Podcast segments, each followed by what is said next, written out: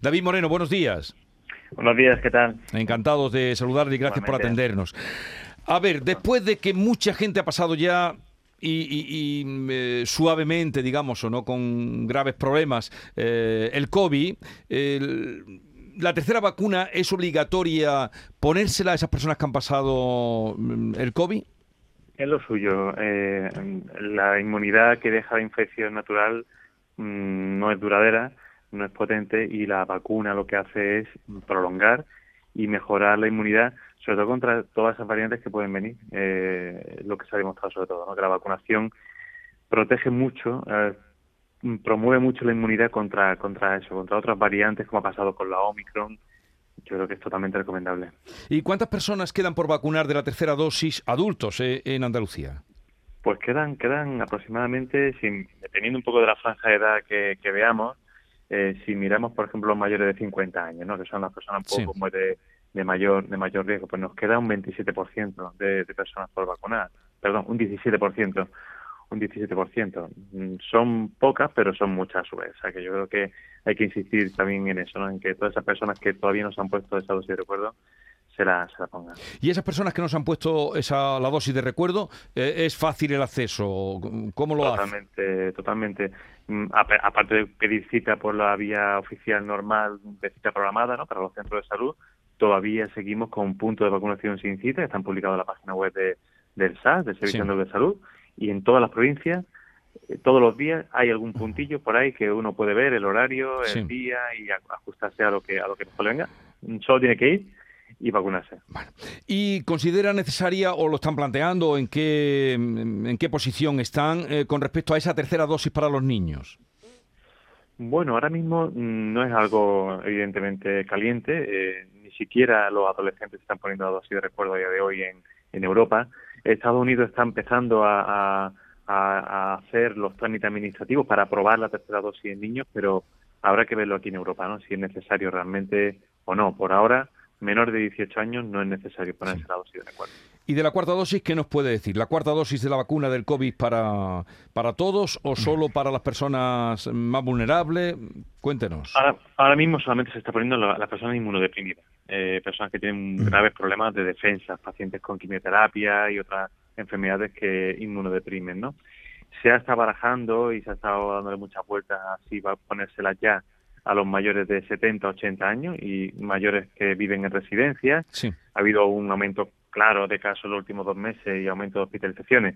Parece que se ha mantenido y parece que estamos un poquito hacia, hacia el descenso, pero no dejamos de monitorizar muy estrechamente esta situación, con lo cual no descartamos que en algún momento haga falta ponerla. Y lo que sí parece claro que, bueno, eh, iremos hacia, hacia, hacia la vacunación seguramente con la gripe, ¿no? En octubre, noviembre, cuando empecemos a vacunar de gripe, pues muy probablemente tengamos que vacunar de COVID a las mismas personas, prácticamente a las mismas personas que vacunamos de gripe también, mayores, personas vulnerables. Y eh, con respecto, eh, el consejero de, Salud, por cierto, eh, Estela, muy elogiado ayer por en el meeting por el presidente de la Junta. Sí, se llevó un aplauso enorme. Estaba está contentísimo. Ha descubierto el PP ahí un filón electoral que yo creo que ni se esperaba, ¿no? es que leyendo la crónica de Estela Benoist que recomiendo, ahí habla de cómo elogió a, a Jesús Aguirre. Bueno, eh, él ha venido pidiendo eh, que se compren las dosis contra o las vacunas contra la viruela. Y claro, y a usted le preguntamos, mm, parece que sí, que se van a comprar de forma conjunta, pero ¿para qué van a servir esas eh, vacunas contra la viruela y a quién se las van a poner?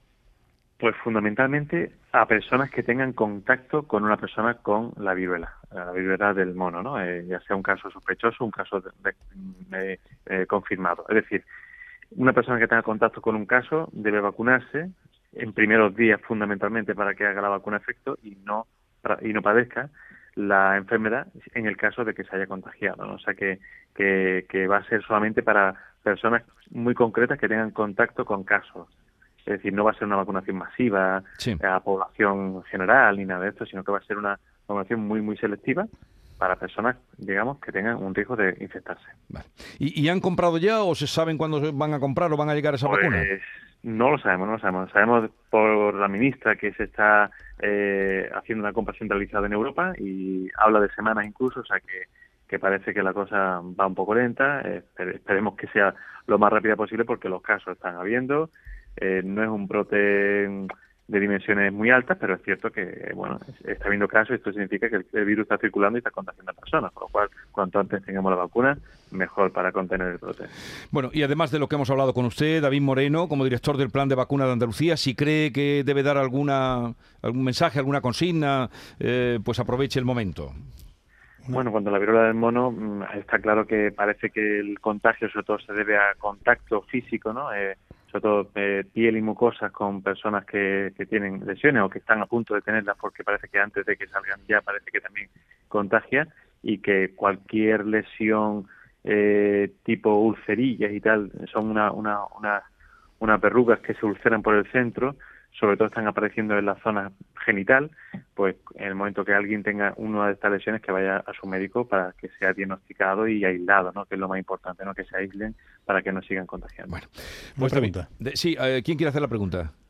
Yo, yo, yo, eh, si me permite. Sí, sí, cómo no, venga, sí, sí, señor, señor, Moreno, muy, muy buenos días. Eh, a ver, porque eh, yo estoy encontrando ahora en, en algunos amigos que, que, que, dicen, bueno, yo ya eh, yo me he puesto ya dos vacunas eh, o tres y, y, he pasado la enfermedad, yo no me pongo más. Y, y, me queda muy claro, por lo que ha dicho usted antes, que, que bueno, que la siguiente ronda de vacunas que haya que ponerse, pues que, que será bueno, aunque se haya pasado la enfermedad y se tengan un par de vacunas puestos. Pero lo que quería preguntarle es porque claro, esta negatividad la estoy empezando a ver ahora, pero no la veía antes. Y a mí me ha sorprendido siempre mucho el alto porcentaje de población en España y en Andalucía eh, de, gente que se vacunaba con respecto al mundo. Al final de las rondas de vacunas a las que hemos asistido, ¿esto cómo ha quedado? ¿Cómo ha quedado el porcentaje de población en Andalucía que se ha vacunado con respecto a España y de España con respecto al mundo? ¿Qué dice eso de nosotros como sociedad?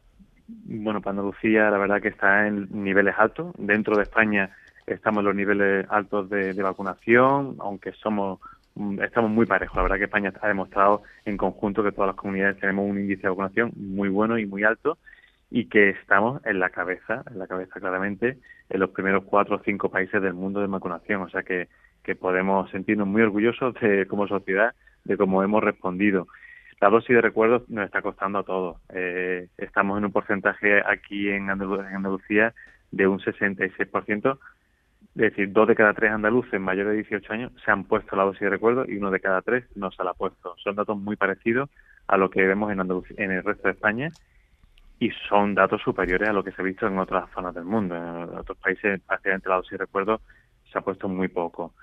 ¿Por qué se ha puesto menos que las primeras dosis? Hombre, pues el, la pandemia ha ido bajando, eh, la situación que tenemos ahora mismo es una situación aparentemente de, control de la pandemia, con pocos casos hospitalizados comparado a, a hace un año, la cosa ha cambiado mucho y eso hace que la necesidad o la ansiedad por vacunarse sea menor. ¿no?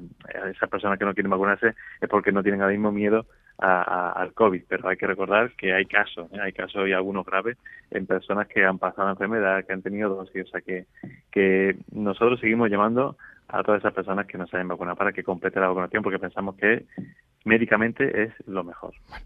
David Moreno, director del Plan de Vacunas de Andalucía, gracias por estar con nosotros. Un saludo y buenos días. Muchas gracias a vosotros, buenos días.